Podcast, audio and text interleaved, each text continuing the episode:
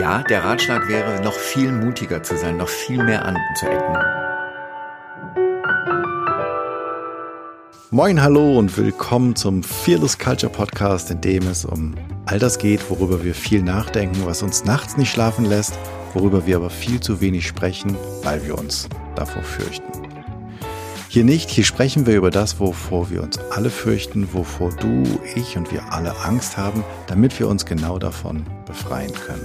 Im Fearless Culture Podcast untersuchen wir, wie du eine Kultur erschaffen kannst, in der mit Neugierde, Freude, Kreativität und Leichtigkeit Ziele erreicht werden können und sogar Leistung garantiert wird. Wir schauen uns natürlich auch an, was funktioniert, aber wir schauen uns auch an, was nicht funktioniert. Wir schauen uns ganz furchtlos die Schattenseiten an, die nämlich genau das verhindern und finden praxisorientierte Lösungswege. Im Podcast spreche ich mit anderen Menschen, die sich schon auf den Weg gemacht haben, die genauer hingeschaut oder genauer hingehört haben oder das eine oder andere ausprobiert haben, um von ihnen zu lernen. Ein kurzer Hinweis in eigener Sache. Damit dieser Podcast werbefrei bleibt, habe ich mich mit einigen interessanten Podcaster und Podcasterinnen zusammengetan, um sie dir hier vorzustellen. Gern lege ich dir heute den Podcast Abenteuer HRM ans Herz. Interviews und Tipps rund um das Arbeitsleben gibt dir die Herzblutpersonalerin Diana Roth. Ein Podcast für Personalverantwortliche und all die, die mal hinter die Kulissen so mancher Firmen schauen wollen und so umsetzbare Anreize um die Themen Bewerbung, Einführung, Personalentwicklung, Beurteilung und Kündigung finden wollen. Den Link zum Podcast findest du in den Show Notes. Und jetzt zu meinem heutigen Gast, Markus Dresen. Markus ist Radiomann durch und durch, wobei er anfangs glaube ich, Psychologie studiert hat, aber er ist als Sprecher unterwegs gewesen, hat Radiosender aufgebaut und er ist Podcaster. Er hat einen fantastischen Podcast, den wir in den Shownotes verlinken den du dir unbedingt anhörst, anhören musst. Aber bevor ich jetzt die ganze Zeit erzähle, würde ich sagen, Markus, ganz toll, dass du hier bist, dass du dir die Zeit genommen hast. Erzähl doch einmal ganz kurz über dich. Über mich. Einen wunderschönen Tag. Ähm, ich muss das einfach zurückgeben. Ich bin ein riesengroßer Fan von Jans Podcast und das ist jetzt nicht einfach so, weil wir jetzt hier irgendwie in Geigen machen und so, sondern ähm, ich liebe diesen Podcast und für mich ist der ähm, Erscheinungstag äh, heilige Stunde. Ich hör's, also ich höre deinen Podcast, ist ja auch mal ganz interessant, dass man das mal so mitkriegt, immer beim Laufen. Hm. Und ähm, ich bilde mir ein, ich laufe dann schneller an dem Tag. Dann hat er ja schon mal was für sich, der Podcast. Genau. Ähm, also, ja, ich bin Radiomann. Ähm, ich bin ähm, zum Radio mal gekommen, weil ich eigentlich mal Musiker war. Aber das ist, ähm, ich sage immer, man muss mich als Gesamtkunstwerk sehen. Anders kann man mich einfach nicht verstehen.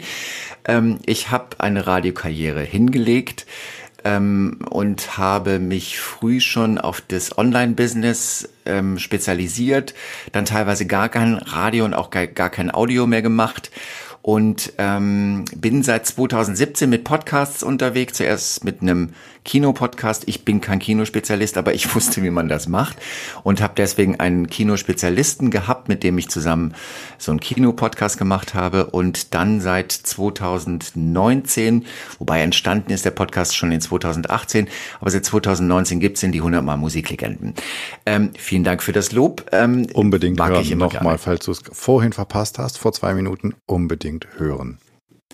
Genau. Und ähm, quasi, dass wir uns jetzt hier unterhalten in deinem Podcast, hat ja damit zu tun, dass ich irgendwann mal gesagt habe, ach Mensch, mit, mit Angststruktur könnte ich dir auch was erzählen. Also mhm. wenn man, wenn man halt einfach mal sieht, ähm, woher ich komme, ähm, ich bin sicher ein Mensch, der einfach, weil ich so bin, wie ich bin, ähm, Angst ist ein Lebensthema für mich.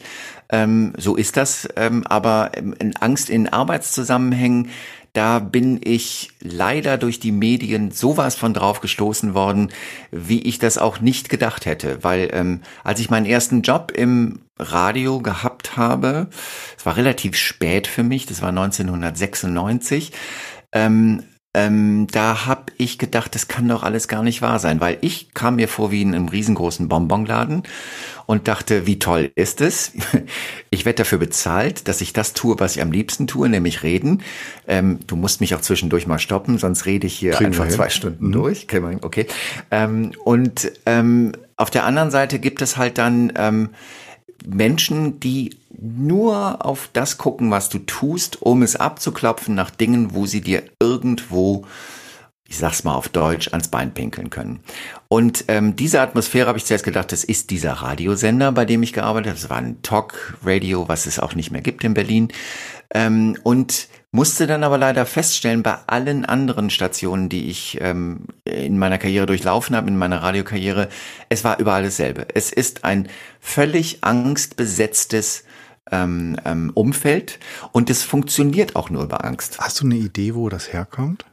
Also was, um, also das, wenn ich dich richtig verstanden habe, ist es ja so, dass es dort Menschen gibt, die diese, diese Kultur der Angst schüren oder erschaffen. Mhm. Die, die müssen ja einen wahrscheinlichen Grund dafür haben.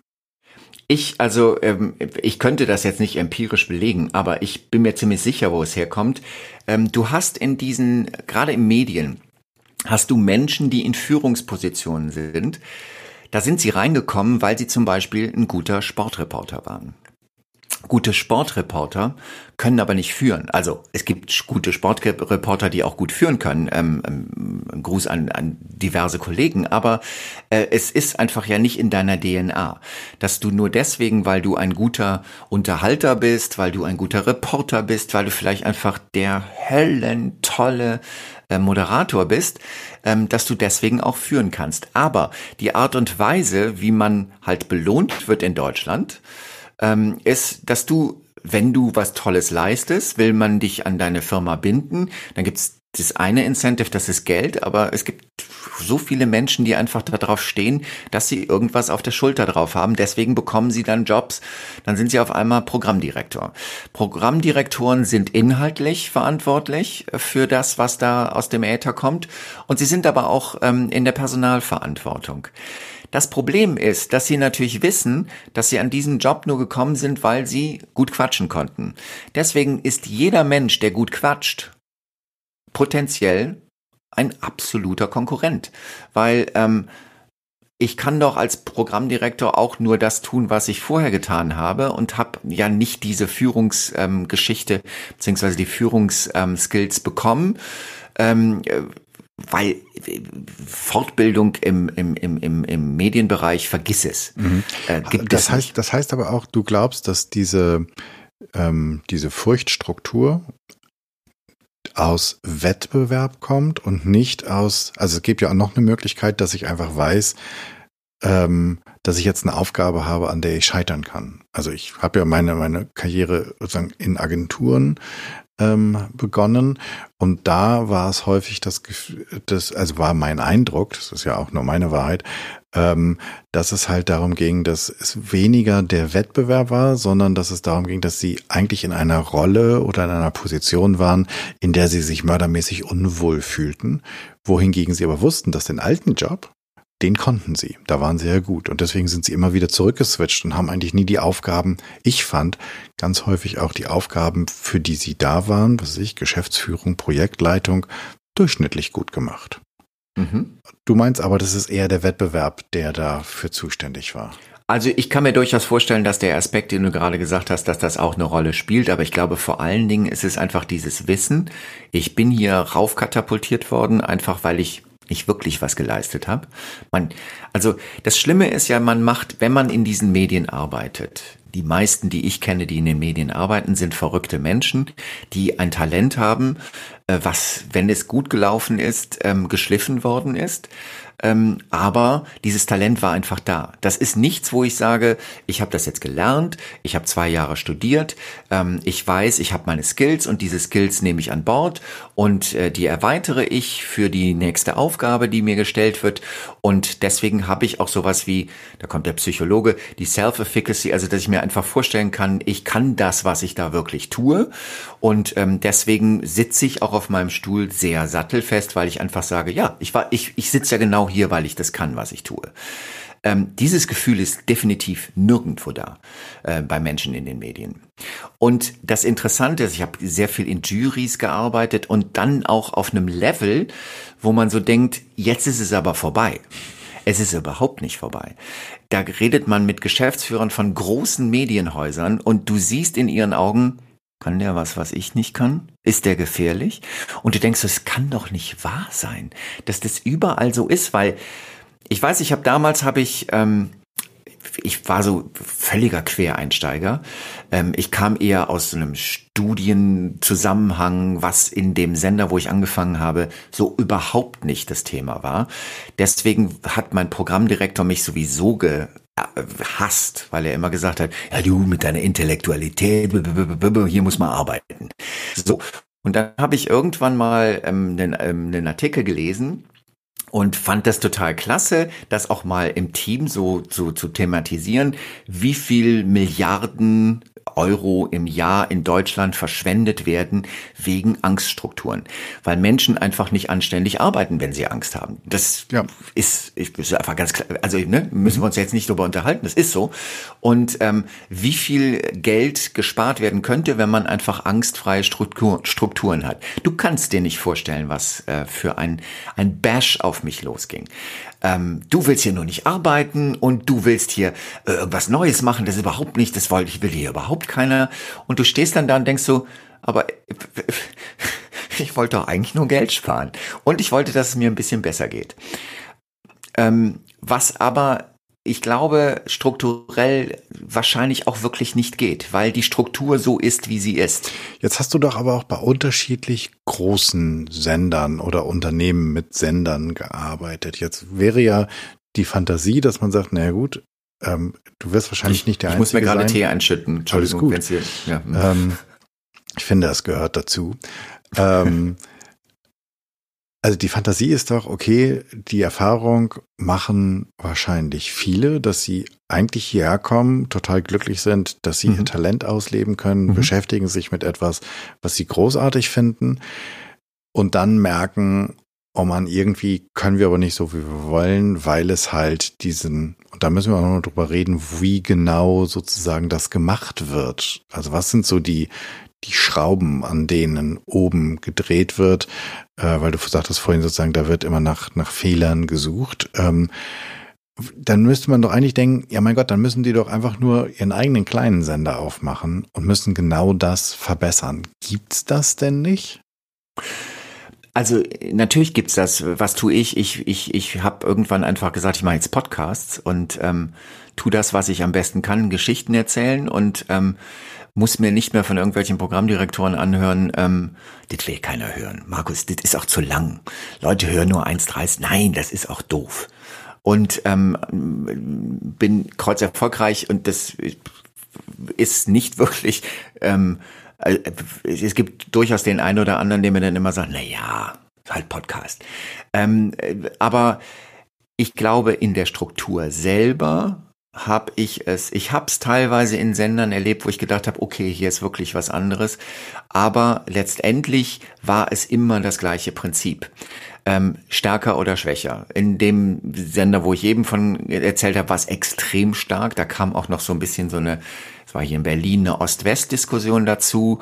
Also alles, was modern war, war Wessi und alles, was ähm, ähm, ich, ich, ich weiß, ich rede mich hier gerade um Kopf und Kragen, aber ähm, aber ja, Gut so. sagt er nur. Mm. aber dann gab's das dann noch und dadurch wurde das Ganze auch nur verstärkt. Ja, und, aber können wir ähm, da mal kurz einsteigen? Ja. Also zum einen kannst du mal, also vielleicht geht das ja ohne, dass irgendjemand äh, sozusagen, dass gleich 100 Leute wissen, wovon du sprichst oder von wem du sprichst. Kannst du diese, wie strukturell wird da die, wird diese Kultur der Angst ähm, oder der Furcht geschürt oder gepflegt? Was genau, also geht es um so ein, so ein Überkontrolletti, der alles abbügelt oder was genau ist da das Thema? Das Thema ist, ähm, wo du dabei sein darfst. Das ist, das ist das, was, was bei allen immer funktioniert. Du merkst irgendwann, du wirst nicht mehr zu den Meetings eingeladen. Ähm, es, es gibt die entscheidenden Meetings, wo ähm, Struktur besprochen wird, wo ähm, Strategie besprochen wird und auf einmal bist du nicht mehr dabei, obwohl du einer der Hauptakteure bist. ähm, ja, ja, das, ähm, wir haben das jetzt schon mal besprochen und ähm, du kriegst ein Paper. So, dann weißt du, du hast irgendwas falsch gemacht. Es kommt aber niemand, der sagt, Markus, du bist ein furchtbarer Choleriker. Jedes Mal, wenn ich dir sage, du machst einen Fehler, was durchaus berechtigt gewesen wäre, du machst einen Fehler, ähm, dann brüllst du mich an und dann versuchst du irgendwie, das, äh, dass das nicht wahr ist, aber lass uns doch einfach mal strukturell darüber reden. Wäre ja eine Möglichkeit, damit umzugehen. Wird aber nicht gemacht. Also es ist so ein bisschen Macht und Ausgrenzung. Genau, genau. Es geht, es geht wirklich um Ausgrenzung. Es geht dann auch immer darum, dass du, ähm, ja, du, du bist halt nicht mehr mit im, im, im, im Sandkasten. Ne? Also ähm, die holen sich dann ihre Schäufelchen und spielen alleine. Und äh, wenn du dann irgendwie dazukommen willst, nee, darfst du nicht rein. Und äh, das ist jetzt auch wirklich ein Beispiel, ähm, oder beziehungsweise ein, ein, ein, ein Bild, was definitiv äh, für mich 100% stimmt. Es hat was von dieser Schäufelchen-Mentalität, dass man irgendwie denkt, kann doch nicht wahr sein. Wir reden doch mit erwachsenen, erfolgreichen Menschen, die auch offensichtlich ein gutes Produkt machen, weil es sind erfolgreiche Sender, die so laufen. Mhm. Ich finde diesen Punkt super wichtig für all die, die jetzt zuhören, denn ähm, es kann ja durchaus sein, dass du ab und zu mal ein Meeting hast, wo du denkst, ach komm, das machen wir jetzt irgendwie schnell und da braucht's gar nicht alle für. Aber das, was du gerade beschrieben hast, Markus, ist, glaube ich, etwas, was ganz häufig passiert und was in deinem Falle jetzt wahrscheinlich sogar ein Machtinstrument war, was in vielen Fällen vielleicht einfach etwas Unbewusstes ist, was aber einen immensen Einfluss hat auf ähm, die Sicherheit. Denn da, wo es ja darum geht, wenn du ausgeschlossen wirst, dann bist du ja dann bist du in so einem Unsicherheitsfeld. Das heißt, du weißt nicht genau, was vorgeht. Du bist nicht, du gehörst nicht zum Team. Und das macht natürlich extrem viel Unsicherheit und Angst. Ja. Ähm, und wenn du jetzt zuhörst und du weißt, dass du ab und zu mal denkst, ach, das können wir auch in kleiner Runde besprechen, sei dir immer gewiss, was das eventuell mit denen macht, die sich gerade, die nicht gerade inkludiert sind, die nicht dabei sitzen, die du, und sei es aus Freundlichkeit, weil sie dann die Mittagspause hätten machen können oder nicht machen können, ausgeschlossen hast. Super Punkt. Ich würde gerne noch darauf eingehen, was du gesagt hast mit Ossi und Wessi. Mhm. Weil ähm, oh Gott, oh Gott. ich, naja, ähm, ich habe ja mal äh, ein Buch geschrieben und habe da vorher, also da ging es so um, um äh, Gleichberechtigung und im, im Unternehmenskontext von Männern und Frauen und habe mich dann so ein bisschen durch die äh, deutsche Geschichte gewühlt, wie das so in der äh, in, in, in, mit der Gleichberechtigung in Deutschland aussieht, ab wann was, ne, irgendwie 73 sozusagen Frauen dürfen eigenes Konto ähm, ähm, aufmachen und 74 dürfen sie irgendwie, irgendwie so Anfang der 70er, dann durften sie eigenständig einen Job anfangen und kündigen, äh, beziehungsweise der Mann durfte es nicht mehr. Also da gibt's wirklich abstruseste Sachen. Ähm, bis 96 irgendwie Vergewaltigung in der Ehe dann endlich strafbar war. Und habe aber festgestellt, dass ich ja, weil ich in den alten Bundesländern geboren bin, ähm, komplett die Entwicklung der Gleichberechtigung der Frau in den neuen Bundesländern, also in der ehemaligen DDR, ausgelassen habe.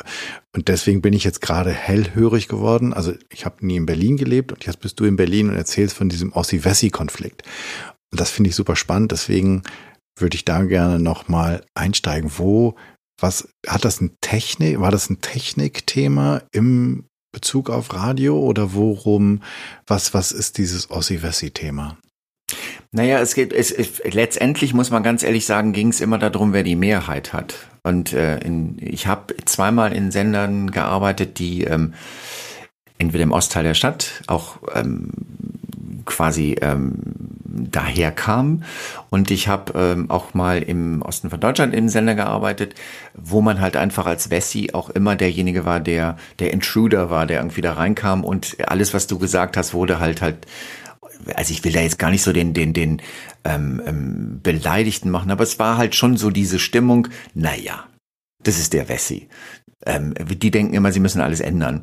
Und äh, das ist ja gar nicht so. Und es muss auch irgendwie so. Und ähm, da ging es dann auch wirklich um diese Seilschaften. Das ist ein böses Wort, aber es ging halt um diese Seilschaften und da wurde dann auch massiv mit solchen Tools gearbeitet. Ähm, du kommst jetzt einfach nicht hier in das Meeting rein. Das machen wir. Okay. ich, ich habe dir ja schon im Vorgespräch gesagt, ich habe ein bisschen Angst, dass das Gespräch hier Menschen in die Depression führt, weil nee, ich habe nicht so wirklich die Lösung am Schluss. Ich finde, das, wir sind, wir sind ja hier wieder bei, bei ähm, Einbeziehen und Ausgrenzen und mhm. ähm, ich kann mir, ich kann mir das super, also ne, das funktio funktioniert bestimmt Ossi Wessi, das wird wahrscheinlich auch äh, funktionieren, ähm, wenn du als Norddeutscher nach Bayern oder als Bayer oder Baden-Württemberger ähm, in den Norden kommst. Ähm, und das hält ja, oder ich weiß, das wäre jetzt eine steile These, wenn ich jetzt sagen würde, das hält ja immer noch an. Ich weiß, kann dir ganz ehrlich überhaupt gar nicht sagen, ob es heute noch so ist, ob es dieses, ob es die Grenze in den Köpfen immer noch gibt, weil langsam sind ja, ähm, also sind ja 30 Jahre, oder? Mauerfall. Mhm. Ähm, also eigentlich müsste es ja langsam eine Stadt geworden sein, oder? Das ist schon so. Also, ähm, wobei, ich habe vor, ähm, wo war das, vor drei Jahren. Aus purer Eitelkeit gedacht, ich muss das nochmal machen mit dem Radio moderieren, obwohl ich schon ganz weit woanders war, also ähm, online sehr engagiert und ähm, eigentlich auch wusste, weil ich ähm, als, als Radiomann immer auch in diesem ähm, Zwischenbereich zwischen Online und äh, Radio gearbeitet habe und äh, irgendwann dann frustriert auch wirklich das Handtuch geschmissen habe und gesagt habe, sie, sie wollen es nicht wissen, dann ist es halt so. Ähm, und habe dann aber aus purem Spaß an der Freude, weil es mir einfach Spaß macht, einmal die Stunde zu sagen, und am Mikrofon ist Markus Dresen, ähm, kann man jetzt, könnt, also ist, ist ein Grund, mich auf irgendeine Couch zu legen, ich weiß, aber es hat mir trotzdem Spaß gemacht. Und ich bin in meinen quasi Ursprungssender gegangen, der mittlerweile nicht mehr da, ähm, äh, also ansässig ist, wo er mal ansässig war, sondern es ist im Westteil der Stadt ansässig. Und ähm, es waren 17 Jahre dazwischen, 15 Jahre, irgend sowas. Ähm, und ich komme da rein und hatte mich total darauf gefreut, weil ich sehr viel selbstständig arbeite, sehr viel alleine arbeite, in so einem Team wieder drin zu sein. Ich mag das wahnsinnig gerne, in Teams zu arbeiten.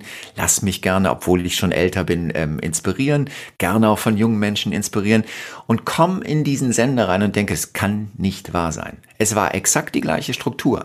Es waren ex exakt die gleichen Vorbehalte und es waren die Diskussionen, wo ich wirklich gedacht habe, ich höre nicht richtig.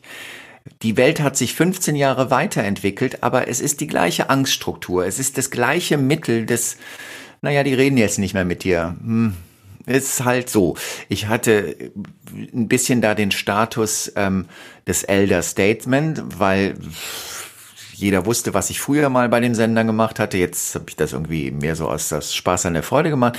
Aber trotzdem gab es dann auch viele junge Kollegen, die ich im Interview im Studio hatte, die dann immer sagten, ja, wie, du willst mir jetzt einfach eine Frage stellen, aber wollen wir dich jetzt vorher skripten, wo ich gesagt habe, du hast das doch jetzt da drauf und das können wir, wir sind da erwachsene Menschen, wir können das ja machen.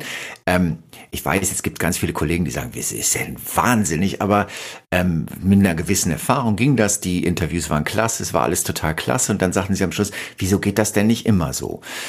Ähm, wo ich dann auch wirklich letztendlich auch wieder gesagt habe, das, das, warum, das muss ich mir nicht antun. Denn der Spaß, einmal die Stunde, hallo, hier ist Markus Dresen am Mikrofon zu sagen, hat dann irgendwann nicht mehr, also es hat einfach nicht mehr gestimmt für mich, wo ich irgendwie gedacht habe, nee, das brauche ich nicht. Ist, ähm, ist Radio ein so derart kontrolliertes Medium?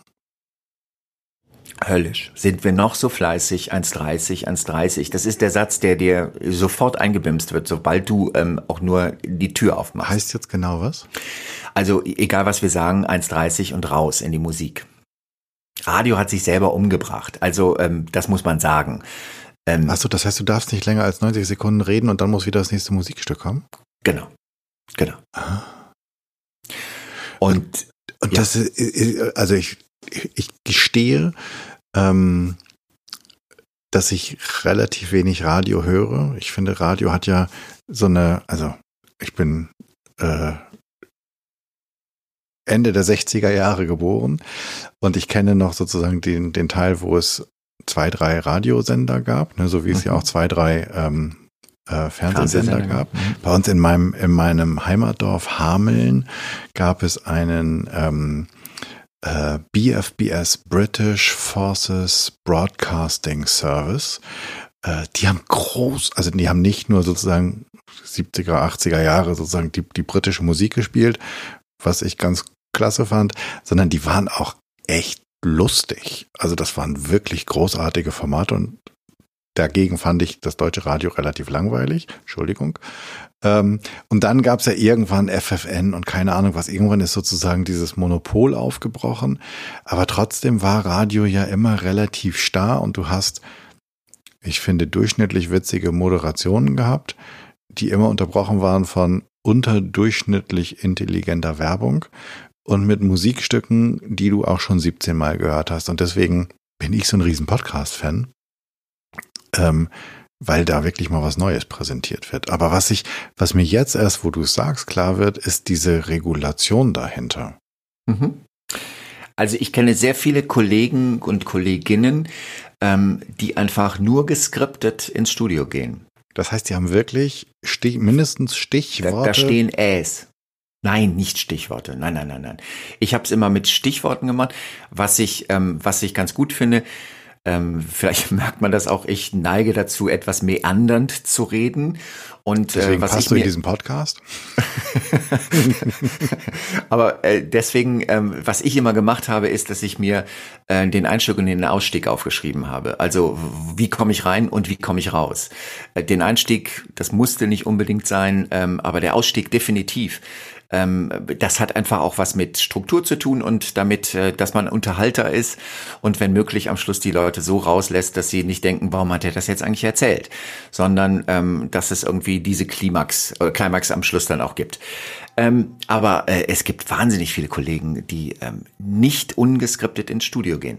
Wir reden über zwei Volontäre, die am Nachmittag da sitzen und eine Morningshow von zwei erwachsenen Menschen schreiben und sich versuchen, in die Rolle des jeweiligen ähm, anderen äh, reinzuversetzen. Und dann am nächsten Morgen wird es vorgelesen. Ähm, man kann jetzt irgendwie da ganz böse drüber reden, aber ich finde, Präsentation ist auch eine Kunst. Ich gibt einen du, de definitiv. Ich, ich denke die ganze Zeit so, Alter, bin ich naiv gewesen. Ich habe wirklich gedacht, die sitzen da und ähm, ja, dass die sich ein paar Witze vorher ausgedacht haben. Also es gibt hier in Hamburg so mindestens einen Sender, der ähm, dafür bekannt war, dass er halt besonders lustig war. Fand ich so, ne? Ich finde, irgendwann ist ein Witz halt auch mal durch, aber egal, ähm, dass die sich die Witze vielleicht irgendwo hatten oder dann aufploppten oder sowas. Aber ich habe wirklich gedacht, dass die sich ein bisschen spontaner unterhalten und dass die irgendwie auch reagieren. Aber dass das alles, okay, jetzt wird da, jetzt wird da auch ein Schuh draus. Und den hast du natürlich ein bisschen, äh, die hast du ein bisschen herausgefordert, weil du natürlich das System ins Wanken gebracht hast. Natürlich, ähm, ähm, das ist auch, ich äh, muss ganz ehrlich zugeben, deswegen, ich möchte mich auch nicht als Angestellten haben, aber ähm, das ist auch etwas, was ich sehr mag, also weil ich irgendwie denke, na ja, das ist die Regel, aber warum? Und wenn du mir nicht einen Grund sagen kannst, also zum Beispiel äh, habe ich mal mit einem Trainer zusammengearbeitet, der mir das mit dem Ausstieg und dem Einstieg erklärt hat, wo ich dachte, das ist genau das Mittel, was ich brauche. Das kann ich sehr gut verstehen, ähm, kann mich da auch sehr gut, also es ist jetzt nicht dis, die Disziplin, die mir dann fehlt, sondern es ist meistens einfach nur das Verständnis. Ich denke, es ist doch Quatsch. Ist doch wirklich Quatsch. Also ähm, es ist dann schon teilweise, ähm, das hat so, es gibt so eine Datenbank und wenn du äh, Sendungen von, von, von anderen Moderatoren übernimmst, dann machst du das meistens, dass du, du hast so vorgegebene ähm, Dokumente, wo dann zum Beispiel das Wetter drin ist. Und dann siehst du, dass Kollegen sich das Wetter, weil sie das sechsmal vorlesen, sechsmal aufschreiben. Nee. Doch. Und dann, dann, dann denkst du dir so, was ist das? Was soll das? Und aber das ist natürlich auch ein Teil des, des, des, ähm, des größeren Ganzen, weil natürlich das auch sehr viel mit, mit tun hat. Ich will das nicht falsch machen. Und wenn ich mich verhaspele, ich habe mich wahnsinnig viel verhaspelt, ähm, ich stehe dazu. Und das ist auch teilweise, denkt man auch wirklich, äh, also bitte, wenn jetzt jemand irgendwie eine Bulette brät und die ganze Zeit ähm, Wasser da reinschüttet anstatt Fett, dann ist das doch auch doof. Also ein Moderator sollte sich möglichst nicht verhaspeln. Aber ähm, was mir immer gelungen ist, ähm, durch Ratings dann auch so ein bisschen verifiziert, ähm, ist einfach so eine, dass Menschen einfach gesagt haben, der ist total fassbar das ist ein Typ. Ich kann mir vorstellen, wenn ich mit dem rede, redet der auch so. Ähm, also das, das finde ich, und ich finde, das ist ein großer Unterschied zwischen Podcasts und Radios, dass du, dass die Radiomoderatoren reden anders, ja, die reden mhm. geschliffener, da sind genau. seltener, ich habe jetzt gerade Ja, also so ein Ja sozusagen hätten die nicht da drin, die hätten wahrscheinlich auch keine Äs drin oder extrem wenige. Das ist deutlich mehr ein fließender Satz. Und in den allermeisten Podcasts gibt es eine ganze Reihe von Äs, in diesem übrigens auch, jedes ist ein Geschenk. Ähm, und auch unglaublich viele Verhaspler und Versprecher. Und auch manchmal, ich höre, also wenn ich die, wenn ich die fertig mache, dann denke ich so, uh, der ganze Satz ist ja schief, aber das gehört dazu. Mhm. So. Weil Menschen halt so reden. Genau. Und macht das, kann das sein, dass das eventuell Radio sogar ähm, uninteressant macht? Also, ähm, ich will jetzt kein Bashing machen auf ein, ein, ein Medium, was ich wirklich immer noch wahnsinnig liebe. Es gibt, es gibt Glanzstunden. Ich muss ganz ehrlich zugeben, ich höre, ich höre dann Radio, wenn aus welchen Gründen auch immer in meinem Auto das Handy sich nicht über die Bluetooth-Schnittstelle verbindet. Es gibt manchmal, ich, das ist irgendein Bug in dem System da und dann geht bei mir der Deutschlandfunk an. Und ähm, dann höre ich Radio. Aber sonst höre ich kein Radio mehr. Ich tue es nicht mehr, weil ich einfach, ähm, es ist mir verleidet worden, ich höre dann auch immer nur nach, ah, okay, jetzt teast er da drauf und jetzt macht er das. Und es ist halt alles wirklich sehr ähm, schematisch. Ähm, dahinter steht so dieser Glaube, ähm, Menschen, die Hörer, also es ist auch ein bisschen so dieser zynische Blick auf die Hörer und Hörerinnen, ähm, dass man denen auch nicht den Intellekt zutraut, dass sie jetzt mal auch einen authentischen Moderator vertragen können, der eine Geschichte erzählt, wo er sich vielleicht zwischendurch mal in drei, vier Seitenstraßen verliert und zurückkommen muss. Ähm, wie ich das jetzt gerade tue. Aber ähm, das, das ist so diese, dieser zynische Blick da drauf ein wenig. Und ähm, ich kann das nicht mehr, weil ich, ich habe gelernt, authentisch zu sein.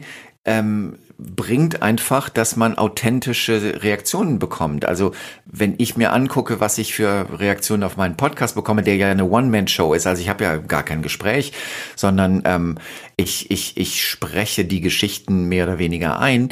Und aber trotzdem, weil es sehr authentisch ist, weil es sehr leidenschaftlich ist, kommt da was zurück, wo man merkt, ja, die Leidenschaft kriege ich einfach 100% zurück. Für mich ich vermarkte es, ich verdiene damit Geld, aber trotz allem wäre das schon ein großer Teil der Miete, wo ich sagen würde, boah, ist das toll, weil es einfach so ein Feedback gibt. Wir sind eitel und diese Eitelkeit wird damit sehr äh, gepflegt.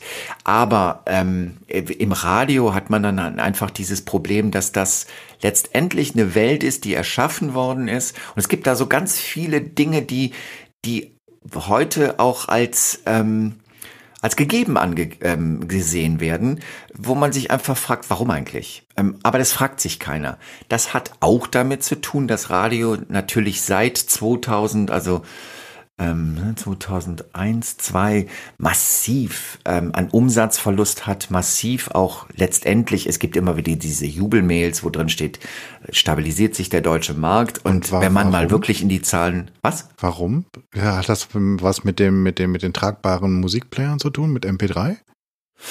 Oder wo liegt der, der, wo kommt die Umsatzeinbuße oder die, die Einbuße her? Ähm, das ist ein ganz großes Thema. Wenn man irgendwie mal mit Agenturen darüber redet, über die Wirksamkeit von Radiowerbung, dann ähm, weiß man, woher das kommt. Also es gibt einfach andere Werbeformen heute, die wesentlich besser sind und die für die Kunden einfach wesentlich mehr Sinn machen. Ähm, wenn die einzige Geschichte, beziehungsweise wenn das einzige Incentive für dich als jemand, der eine Menge Kohle da lässt, ist, dass dir ein Verkäufer eine Geschichte erzählt und sagst, bei uns hören Sie nur, haben Sie nur Hörer in den Entscheiderpositionen, die sind Mitte 40, die sind, ne? Du hast immer diese Geschichten ähm, aber du hast nie ein wirkliches Incentive.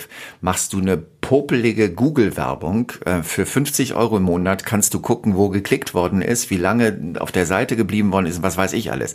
Was natürlich, das ist auch ein riesengroßes Problem. Die Streu, die Streuung bei Radiowerbung ist ähm, immens. Also ähm, und da hat sich wahnsinnig viel verändert äh, in dem Werbemarkt. Und ähm, wenn man darauf nicht reagiert, dann hat man einfach ein Problem. Das Problem haben sie. Nein, nun ist ja, also jetzt haben sie es ja auch, also sie haben, sie haben nicht reagiert, aber sie haben es ja auch nicht wirklich einfach. Also erst sozusagen sind von den öffentlich-rechtlichen, die eine Alleinstellung hatten, dann gab es die privaten und dann, wir haben nicht so wirklich, das Thema Internetradio, glaube ich, ist in Deutschland nie riesengroß nee. geworden. So. Und wir haben ja auch, also wenn man in die USA geht, da hat ja jedes Klein-Kleckerdorf zwei Radiosender, keine Ahnung, wie die sich, also wie die sich finanzieren, aber ist so, gab es bei uns auch nicht. Ähm, und jetzt kam dann halt irgendwann, das ist so meine Erklärung, jetzt gab es nicht, also das Internet nicht mehr im Radio, aber mit ganz vielen Angeboten und vor allen Dingen gab es immer mehr junge Menschen, die sich Stöpsel in die Ohren gesteckt haben und das gehört haben, was sie hören wollten und nicht siebenmal hintereinander ähm, ich muss jetzt auch, wenn ich immer, wenn ich jetzt ein Beispiel aus der Musik mache, dann denke ich so, oh, jetzt hast du ja wieder die Karten gelesen, wir sind alle wieder, wie alt du bist. Ähm, also irgendwie den aktuellen Song zum 17. Mal in anderthalb Stunden, was für mich Radio einfach auch langweilig macht. Ähm, aber pass siehst du das? Passiert und, und das macht natürlich, also überhaupt nicht natürlich, aber ich kann mir sehr gut vorstellen, dass das natürlich auch den Druck immenser macht in Radiosendern und damit sozusagen die Angst vor Kontrollverlust noch größer wird, womit das Klima noch schlechter wird. Hast du das Gefühl, da passiert irgendwas? Also Radio nein, passt sich passiert, an? Nein, nein, das ist ja das Problem. Es passiert überhaupt nichts, sondern es wird eigentlich immer mehr auf diese vermeintlichen Weisheiten und die vermeintlichen Wahrheiten ähm, gepocht. Und es wird immer mehr darüber, also es ist so, ähm, Du kannst in jede deutsche Radioredaktionsstufe äh, Stube gehen und es wird dir irgendeiner sagen, es ist beim Radio Musik, dann kommt Musik, dann kommt Musik und dann kommt immer noch Musik. Und dann kommen irgendwann die Nachrichten und dann kommt der Serviceteil. Und diese Sätze hast du tausendmal gehört und denkst so, wer sagt es eigentlich? Wo ist das Zahlenmaterial? Ähm, ich habe ich hab mich in meinem Radioleben leider viel zu oft gestritten. Auf dem Podium habe ich mich mal gestritten. Ich hatte ein Radio, ähm, ähm, also ein Projekt, mit einem Sender, wo wir Sendungen teilweise über Blogbeiträge ähm, gesteuert haben. Das heißt, wir sind hingegangen und haben den Leuten gesagt, hier, das ist übrigens euer Feedback-Kanal. Geht auf unseren Blog und da könnt ihr in den Kommentaren schreiben, was für Musik ihr hören wollt. Und ähm, dann saß ich auf dem Podium, habe dieses ähm, Tool vorgestellt. Es war kreuzerfolgreich. Der Sender ist auch heute kreuzerfolgreich. Bin ich richtig stolz drauf. Ähm, und dann hat mir ein Radio, also ein Programmdirektor gesagt, wie ich denn so blauäugig sein könnte und einfach nur weil da Menschen was in den Kommentar geschrieben haben, ähm, deswegen das Musikprogramm umschmeiße. Das ist so die heilige Kuh. Darf man nie umschmeißen, nie irgendeinen Ausreißer machen. Und habe ich angeguckt, habe ich gesagt, okay, Sie finden es also besser, dass Sie einmal im Monat 50 Menschen einladen, die Sie bezahlen dafür, dass Sie 60 bis 70 Songanfänge von 30 Sekunden hören und auf irgendeiner Maschinerie Plus oder Minus ähm, drücken. So wird deutsches ähm, Musikprogramm gemacht. Ja, Aha. ich weiß, jetzt kommen ganz viele Kollegen und sagen, das ist ja überhaupt nicht mehr wahr, es wird doch ganz anders gemacht, aber letztendlich ist das der Ursprung des Musiktestens ähm, und da kann nichts bei raus werden. Für mich ist, es, also was das Problem ist, ist, es ist nicht mehr authentisch. Es ist seit 25 Jahren nicht mehr authentisch. Und ist, deswegen ist funktioniert jetzt, nicht mehr. Also ist das jetzt wirklich so, dass es da ein Testgremium, keine Ahnung, irgendein Panel gibt und denen werden wirklich ja. das vorgespielt und die bestimmen dann, ob ich das jetzt siebenmal höre oder sechzehnmal? Richtig. Also ähm, wenn man jetzt, ich, ich, ich habe Psychologie studiert, wenn man jetzt einfach ähm, sich dieses Testverfahren anguckt, da wird nicht Beliebtheit, sondern da wird einfach nur Bekanntheit. Kenne ich das oder kenne ich das nicht? Ähm, Aber das war ja das, was Radio früher mal ausmachte, Richtig. dass man davor saß und hat, oh, cooler Richtig. neuer Song. Richtig. Richtig. Ich bin im, ich bin im Rheinland groß geworden. Wir kriegten aber noch den SWR, der heute, der damals SWF hieß, und da gab es den Popshop und da gab es, ich habe mit meinem ähm, Philips Radiorekorder immer gedacht, bitte sprich nicht rein. Die neue Single ja, von ja. Queen. Wow. so, ja. Genau. Genau, aber das ist, das ist seit, seit vielen Jahren ist es einfach nicht mehr so. Also es ist auch immer, es ist so frustrierend, wenn man dann als Radiomoderator zum Beispiel mit Musikern rede, die sagen, boah, können wir nicht mal? Und wo ich dann immer denke, nee, könnt ihr nicht, weil das, also es, es gibt dieses Prinzip, wir spielen jetzt mal was wirklich Neues und was wirklich Aufregendes gibt es nicht mehr. Es gibt Ausnahmen. Es gibt immer Sender, die das natürlich dann doch noch tun, aber in so kleinen Bereichen, dass man irgendwie denkt, nee, das ist nicht richtig. Authentisch wäre meiner Meinung, also wäre so der Lösungsvorschlag, wo ich sagen würde, Mensch, lass doch endlich mal wieder Moderatoren ran. Ähm, also wirklich Moderatoren. Menschen, die nicht sagen, noch 320 Tage bis äh, Weihnachten, weil ihnen nichts anderes einfällt und weil sie auch kein, kein Leben haben, was ihnen irgendwie ähm, ähm Inspiration gibt, sondern weil sie einfach eine schöne Stimme haben und brav sind. Sie sind brav. Nicht brav sein ist in dem Medium relativ schwer.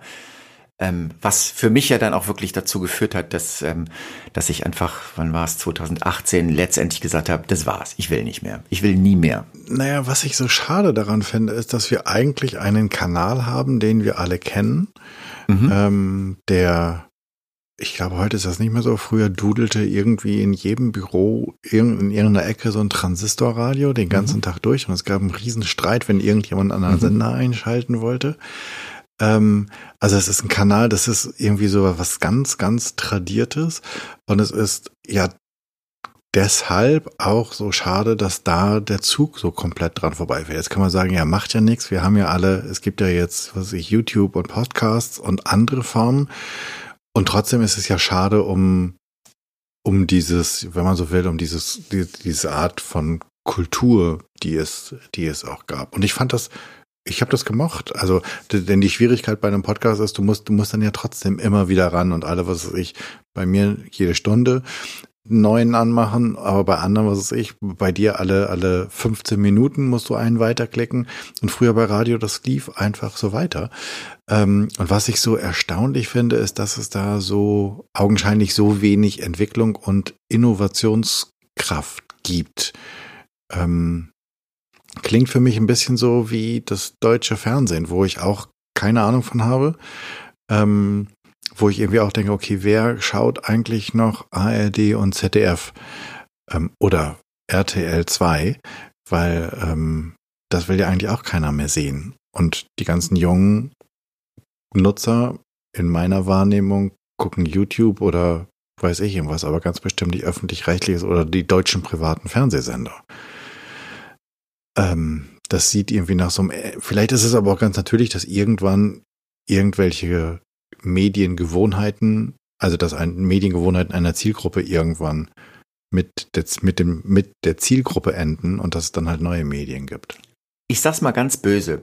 Ähm, ich glaube, wenn man 1920 in Berlin gelebt hat und irgendwann festgestellt hat, dass die ganzen Kohlenwagen mit den Pferden nicht mehr über die Straße fahren und dieses schöne Klicker die Klack da auf den Straßen ist und man irgendwie die Rufe von den Kohlenträgern hört und sonst was, weil es einfach automatisiert wurde, beziehungsweise mit Autos dann gemacht wurde, da hat man sich auch gedacht, wie schade, es ist eine Kultur, die da weggeht. Ist, die ist faktisch weggegangen, aber so ist es.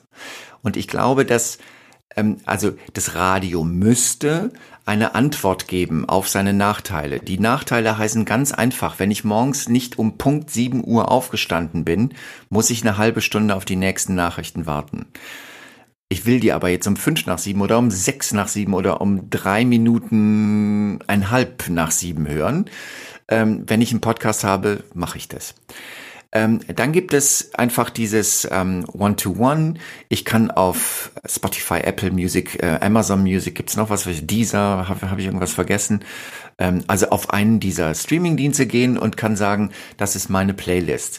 Und weil diese Streaming-Dienste, ich nutze das Apfelprodukt und was die mir an Playlists vorstellen, also die schicken mir einmal die Woche eine, sagen, das haben wir für dich zusammengestellt. Und ich mir denke, oh, wo sitzt der? Wo sitzt der und, und, und guckt mich, guckt mir zu? Natürlich ist ich habe genug technischen Verstand, dass ich mir auch herleiten kann, aber es ist schon teilweise, weil mein Musikgeschmack hat durchaus auch Ausreißer und diese Ausreißer, die werden da auch bedient.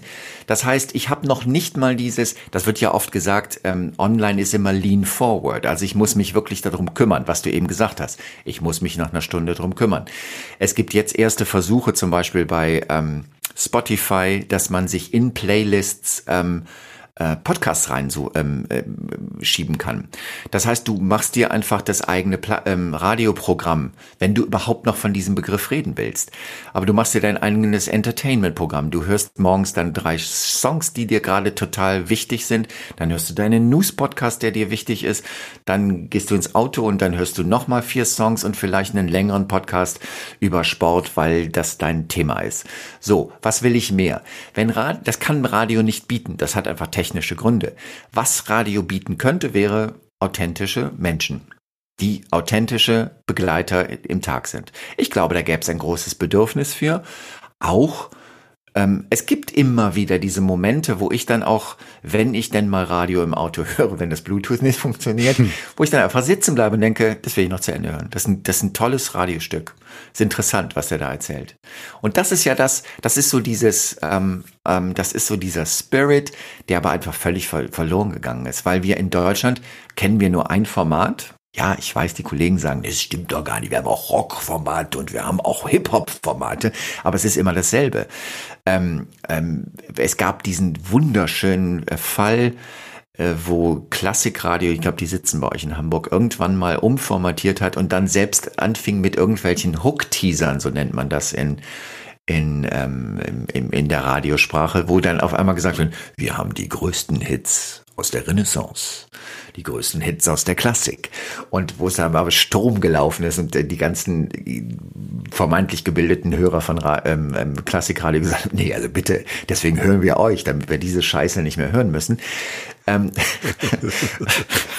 aber ich finde, das ist, ich finde, Klassikradio ist ein super gutes Beispiel, weil die haben ja. sich, also die haben den Mut gehabt, ja, die waren und also ja, die waren vielleicht furchtlos genug, um zu sagen, okay, wir, wir gehen mal in eine Nische. Jetzt haben sie eine Nische genommen, die mit großer Wahrscheinlichkeit relativ potent ist, was die, äh, was die Kaufkraft angeht und auch was Werbekunden angeht. Trotzdem, Sie haben gesagt, die besetzen wir und die haben ja auch eine ganze Menge Produkte an die Seite gestrickt mit irgendwelchen Konzerten und mit irgendwelchen äh, Kinogeschichten, wo sie, wo dann da das Orchester mit drin saß.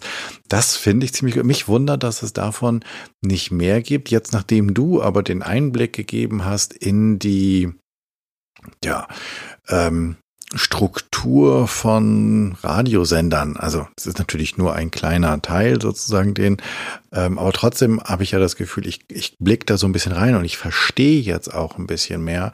Es ist natürlich total schwer, wenn ich, wenn ich das nicht aufgebe. Und das ist so, das ist so diese, was, was wir ganz häufig haben, wenn ich an dem festhalte, was da war, weil ich es auf keinen, weil ich so viel Furcht habe, dass es mir verloren geht, dann kann ich nichts Neues erschaffen. Innovation entsteht immer, indem ich was Altes gehen lasse.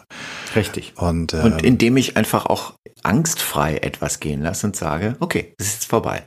Naja, ich weiß gar nicht genau. Also das wäre natürlich das Schönste. Ich kann, also ich, ich finde das schon okay, wenn jemand sagt, okay, ich lasse das jetzt gehen und ich habe ehrlich gesagt die Hosen ganz schön voll. Wo auf, mhm. auf der anderen Seite, es müsste ja, wir nehmen jetzt einfach mal FFN, die müssten ja nicht sagen, wir, wir machen FFN jetzt dicht und machen was Neues, sondern die könnten ja einfach mit einem Parallelding anfangen.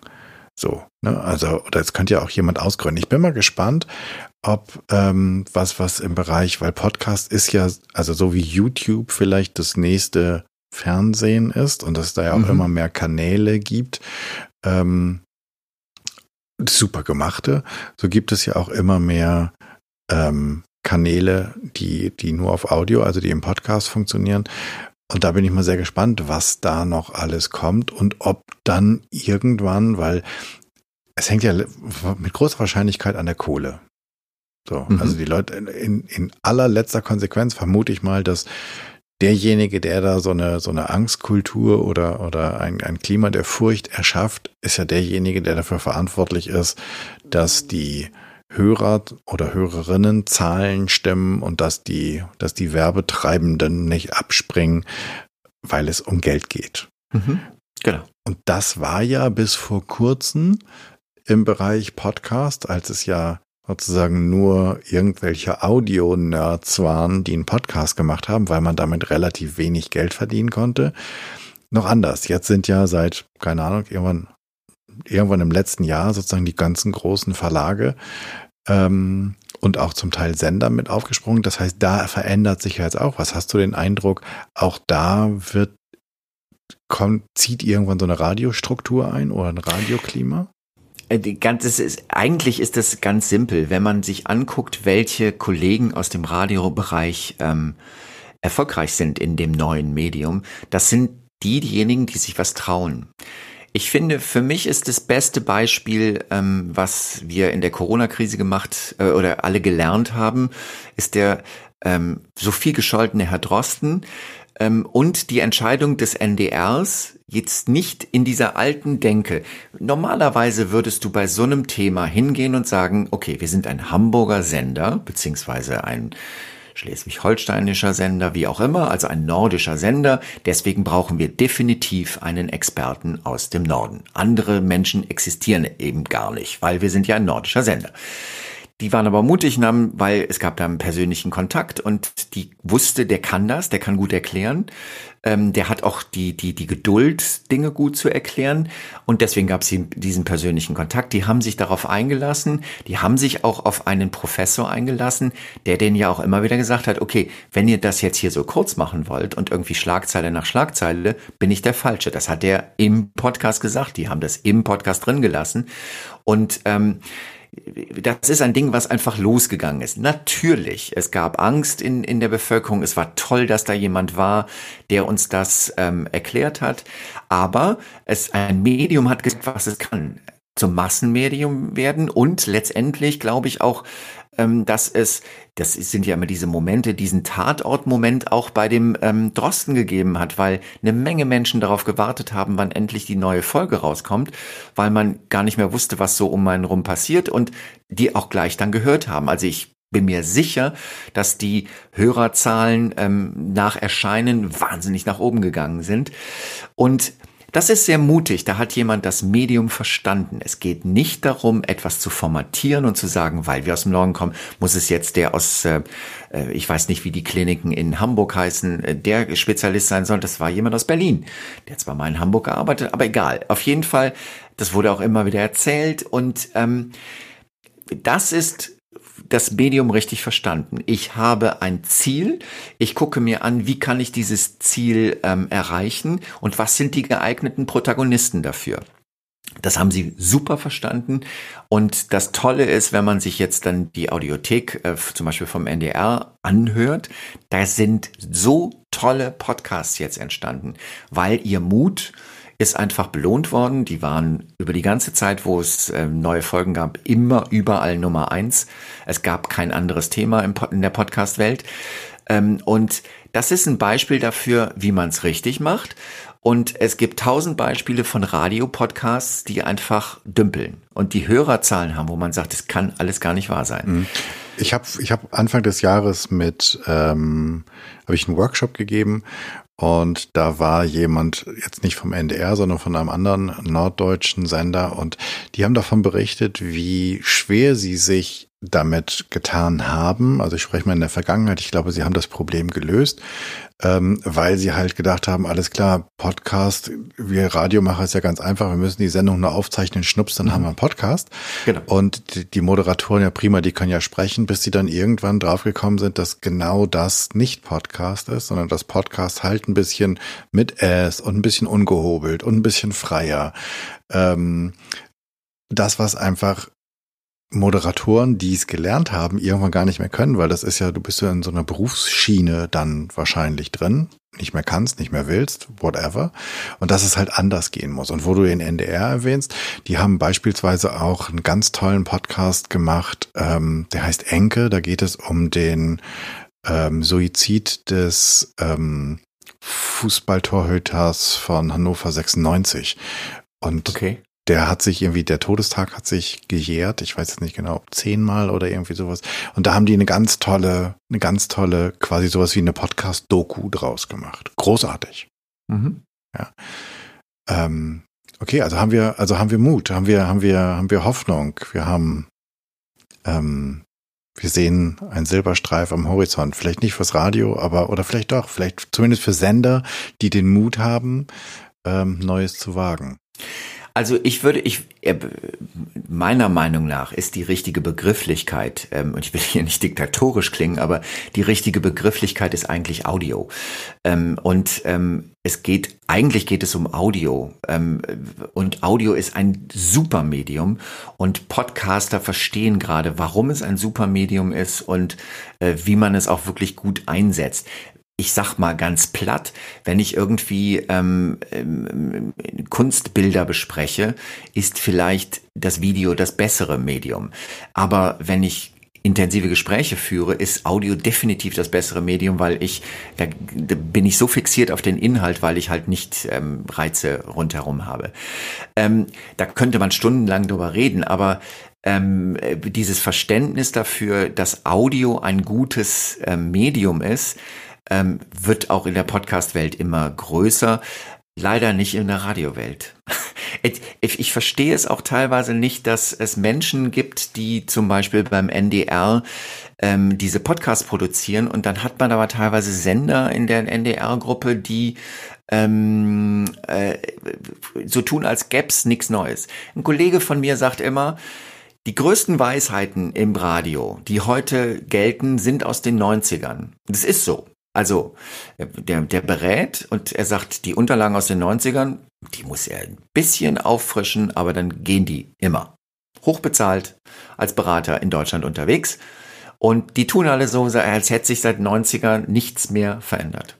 Und das ist halt nicht so. Die, die es verstehen, äh, finde ich, ähm, dann, das kann man auch wirklich nur unterstützen. Ein bisschen das Problem in Deutschland ist, dass wir ähm, immer uns gerne auf etwas verlassen, also gerade in diesem Medienbereich, was einmal funktioniert hat.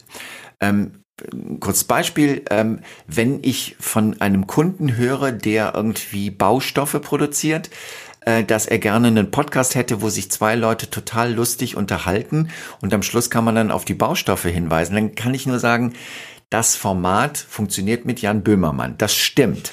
Das ist auch total erfolgreich. Aber für einen Baustoffmenschen, ich finde es durchaus sehr gut, ähm, dass man darüber nachdenkt, Podcast einzusetzen. Aber dann sollte man sich vielleicht auch zwei Gedanken über das Format machen. Ähm, aber das mögen wir Deutschen. Wir, sag ich jetzt einfach mal so. Da gibt's was, sehr erfolgreich mache ich jetzt auch. Naja, wir mögen halt gerne auf der sicheren Seite Erfolg haben. Richtig.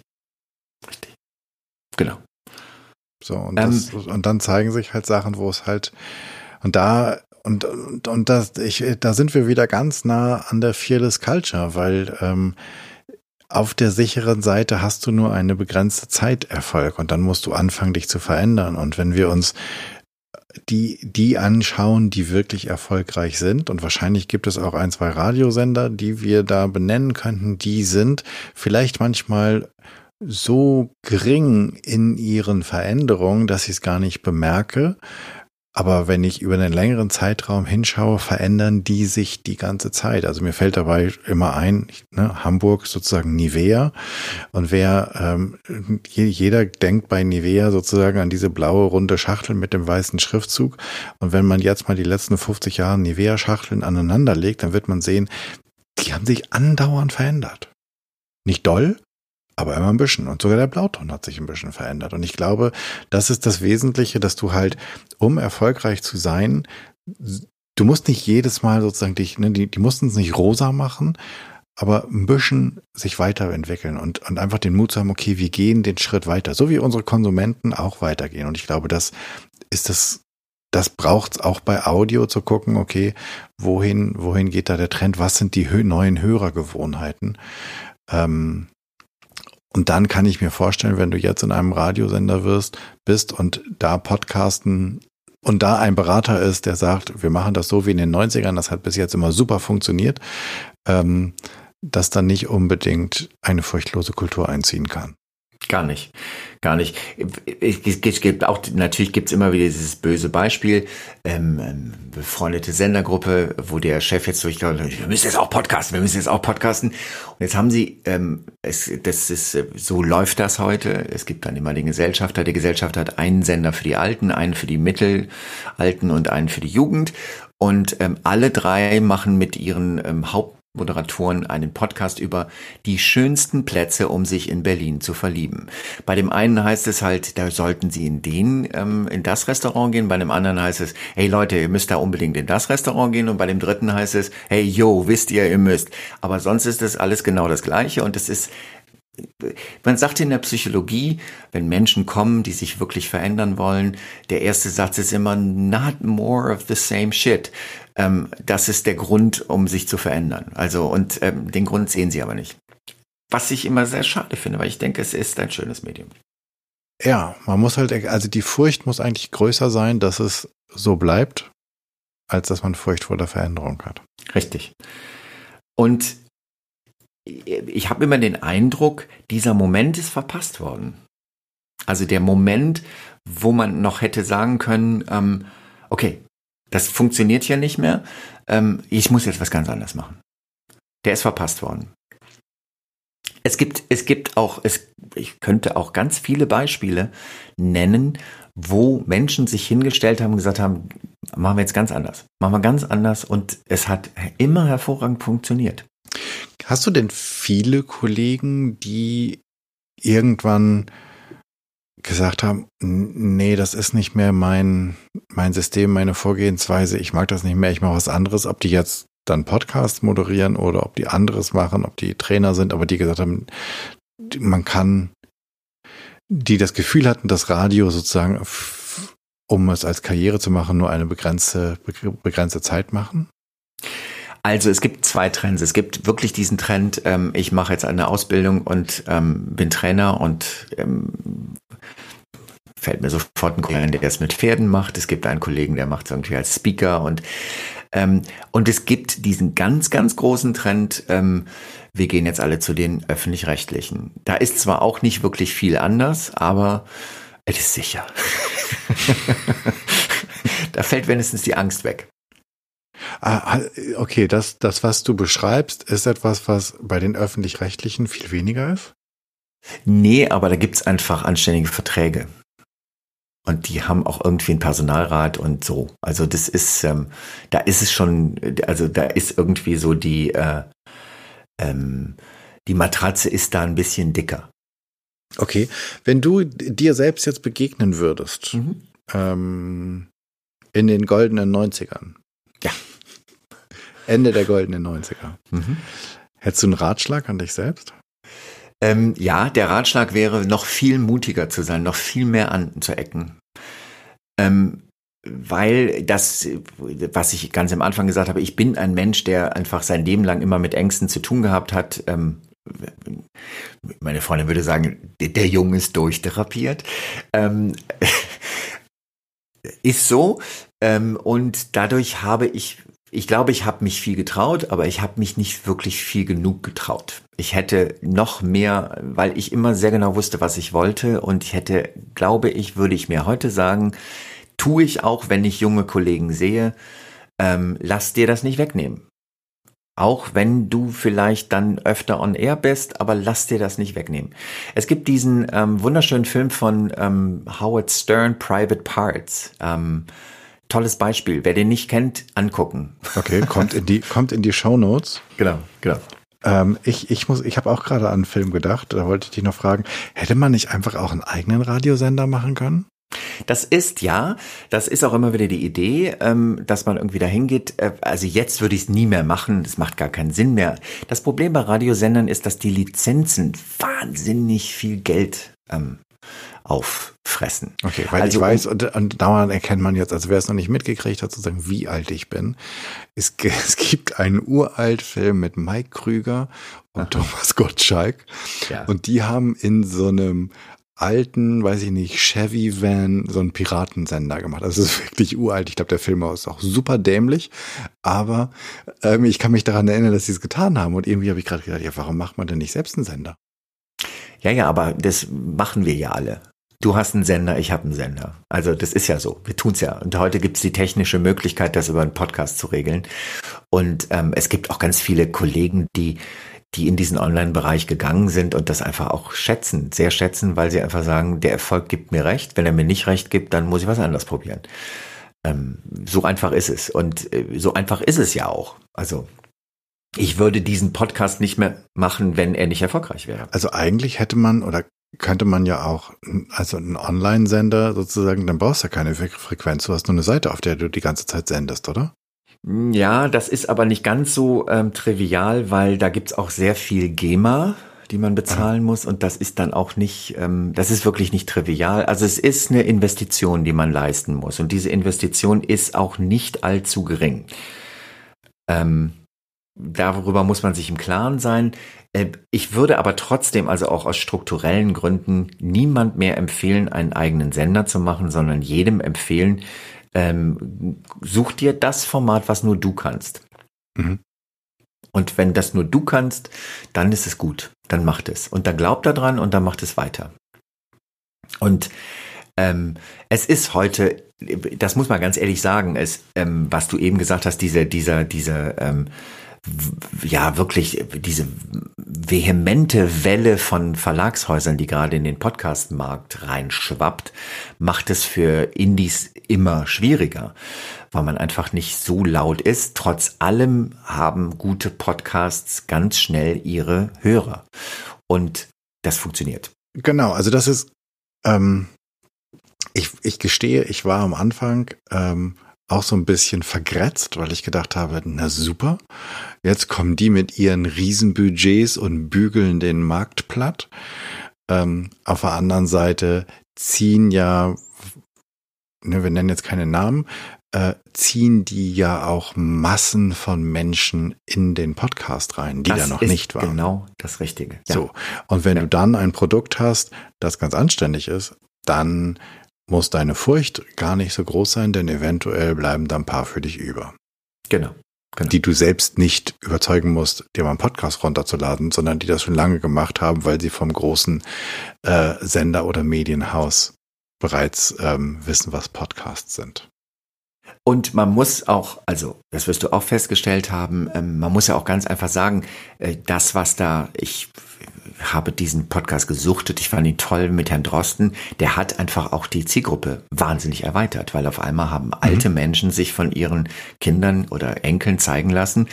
Die haben ja alle irgendein Phone, wo sie das theoretisch drauf hören können. Sie müssen nur einfach wissen, wie es geht. Jetzt wissen sie, wie es geht. Und jetzt haben sie da einen Bonbonladen und denken, oh, kann ich das auch noch hören? Und ähm, wunderschön, dass es so ist. Ähm, und das hat dem Medium wahnsinnig gut getan. Ich habe seitdem viele, viele, viele, viele, also die Corona-Zeit, ähm, ich sage mal, ich bin Kriegsgewinnler. Ähm, Nein, nee, es ist einfach so. dass da sind ganz viele Leute aufs Produkt drauf gekommen und ähm, einfach angeregt dadurch, dass es da dieses neue Medium gibt. Und ähm, wenn man die Qualität bietet, bleiben sie auch da und äh, das ist passiert und ich kann mich überhaupt nicht beschweren. Also Gegenteil hervorragend. Also das Medium wird zum Massenmedium. Sehr cool. Dann kommen wir zu diesen drei Abschlussfragen.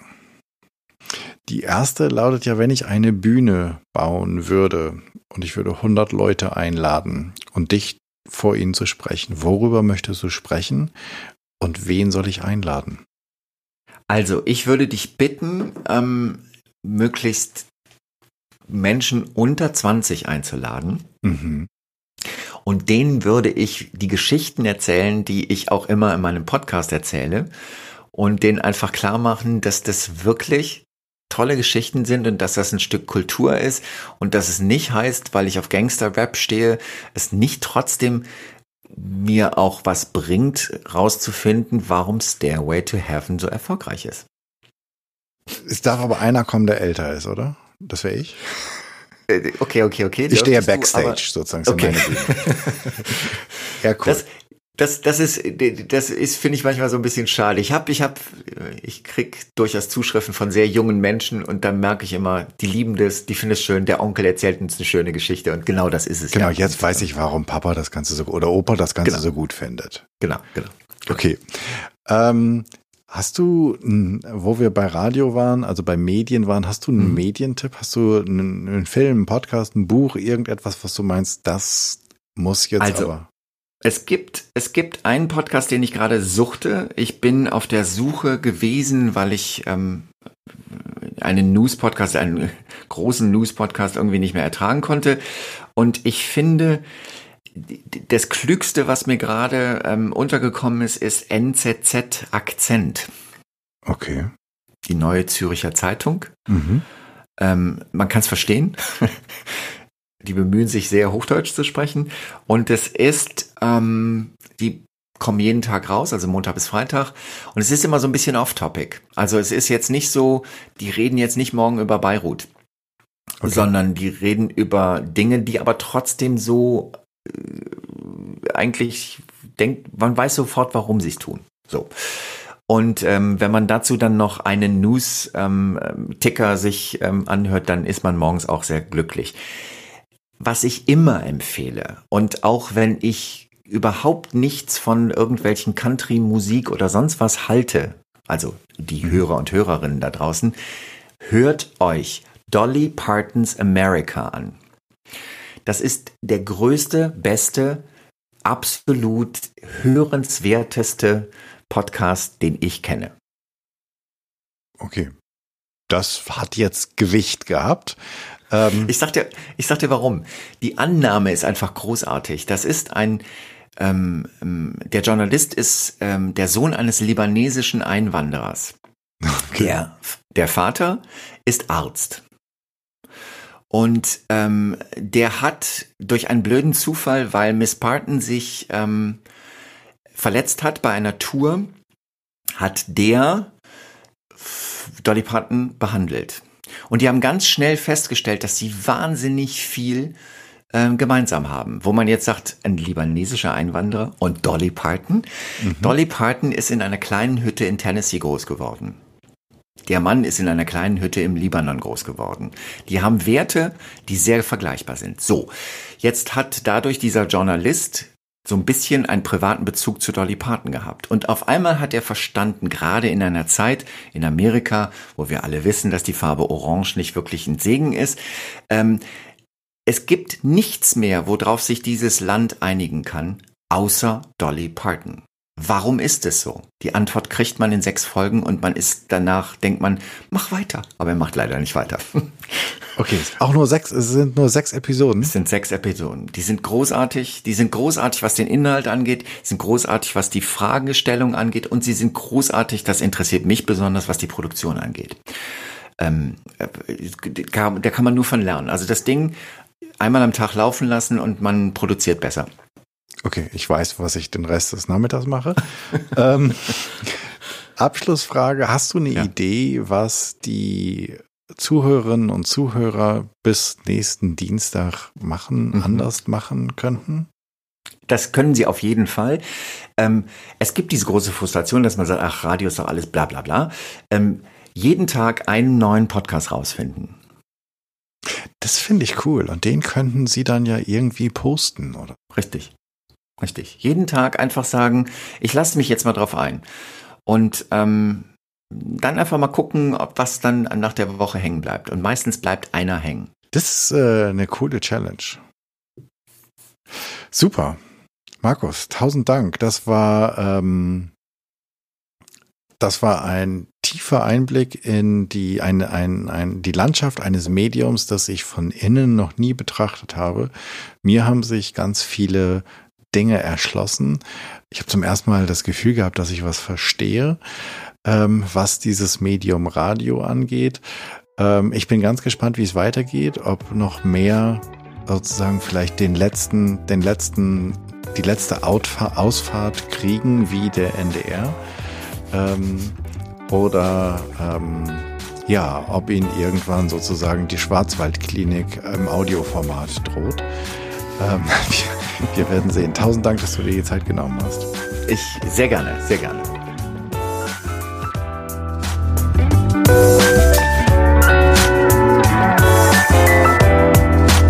Wow, das war's. Das war ein langer Ritt durch das mir bis hierher unbekannte Medium Radio. Ich hoffe, es hat dir gefallen und du hast auch Neues gelernt, neue Erfahrungen mitgenommen. Es hat dich neugierig gemacht und es hat dich vielleicht auch inspiriert, darüber nachzudenken, an welcher Stelle du, aus welchen Beweggründen auch immer, eine Fearless Culture nicht gerade förderst und was du machen könntest, damit die Kultur, die du erschaffst, furchtloser wird. Ich freue mich über dein Feedback und Ideen, was ich noch machen könnte, was ich besser machen könnte.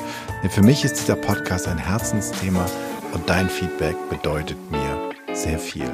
Wenn du ein Thema hast, von dem du meinst, das müsste mal besprochen werden und du bist eine gute Ansprechpartnerin oder du kennst jemanden, dann schreib mir bitte an podcast.janschleifer.com. Abonniere diesen Podcast auf iTunes, Spotify, Stitcher, wo auch immer du Podcast hörst und natürlich freue ich mich riesig über deine 5-Sterne-Rezension bei iTunes, denn damit wird der Kreis derer, die diesen Podcast hören, größer und wir können alle zusammen etwas verändern. Ich hoffe, du bist bei der nächsten Episode wieder dabei. Bis zum nächsten Mal. Sei furchtlos. Dein Jan.